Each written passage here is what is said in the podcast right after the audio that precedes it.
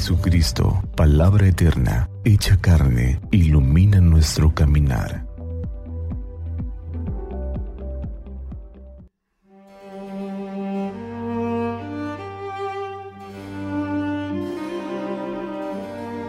Martes 22 de marzo.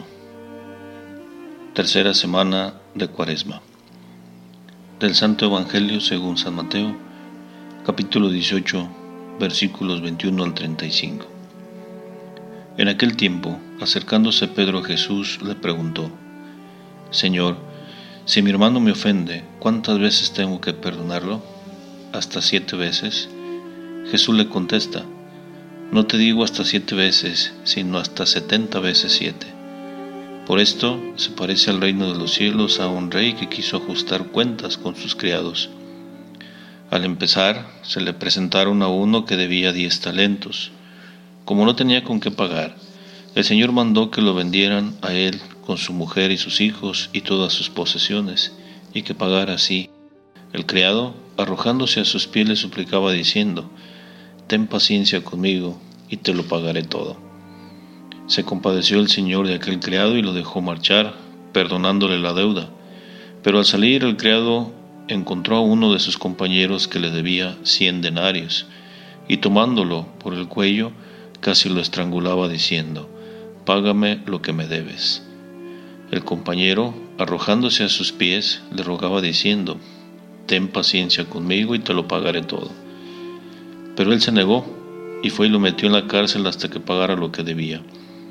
Sus compañeros al ver lo ocurrido quedaron consternados y fueron a contarle a su señor todo lo sucedido. Entonces el rey lo llamó y le dijo, Siervo malvado, toda aquella deuda te la perdoné porque me lo rogaste. ¿No debías tú también tener compasión de tu compañero como yo tuve compasión de ti?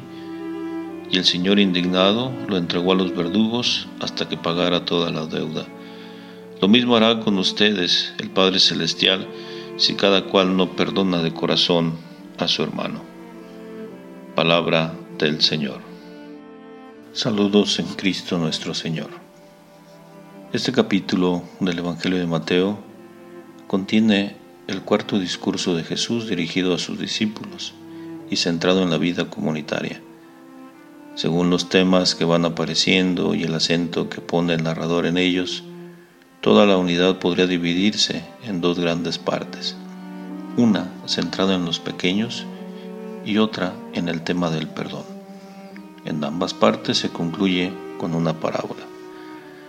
El ejemplo del día de hoy nos sitúa a cada uno de nosotros en un tema fundamental para avanzar en nuestra vida personal y comunitaria nuestra capacidad de perdonar, no como un mandato, sino como una opción del corazón que en muchas ocasiones requiere una larga trayectoria. Pedro va a introducir el tema del perdón de manera diferente a lo planteado por Jesús sobre un hermano que peca. Ahora se trata de alguien que peca contra mí y me ofende a mí. Tal vez Pedro ha comenzado a captar quién es Jesús y su acción misericordiosa con los pecadores, y por ello intuye que hay que perdonar más de dos o tres veces. Señor, si mi hermano me ofende, ¿cuántas veces tengo que perdonarlo? Hasta siete veces. Jesús afina su respuesta retomando el cántico de Lamec del Génesis, capítulo 4. Caín será vengado siete veces, mas Lamec lo será setenta veces y siete. Y aplicándole al perdón, el maestro responde a Pedro con un perdón perfecto, pues el siete es el número de la perfección. Para corroborar sus palabras, Jesús propone la parábola de estos dos deudores. El relato que comparte Jesús tiene tres escenas y explica cómo el perdón que recibimos de Dios hemos de darlo también a los hermanos. Esta parábola eclesial quiere recordarnos que la iglesia no es una comunidad de perfectos, sino de perdonados.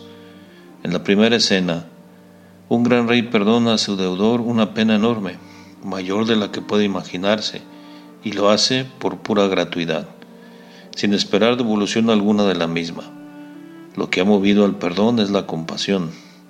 En la segunda escena, el siervo perdonado es incapaz de perdonar a su compañero una deuda mínima, sin más, bien lo contrario, lo trata con violencia y lo envía a la cárcel. La misma frase que él utilizó frente al rey, ten paciencia conmigo y te pagaré, y que éste le movió a la compasión al siervo perdonado, no le ha producido ningún efecto, salvo la condena. En la última cena, el rey, enterado de lo ocurrido, manda llamar al siervo sin misericordia para recriminarle su conducta y hacer que pague la deuda. Si uno ha recibido un perdón tan grande, ¿cómo es posible que no quiera perdonar lo pequeño? Esto es muestra que el proyecto de perdón requiere, requiere un largo camino, un largo proceso, que hay que saber recorrer con humildad y solo es posible cuando brota de un corazón movido a la compasión, cuando uno descubre la capacidad de sentirse perdonado. Uno es capaz de perdonar. Que así sea.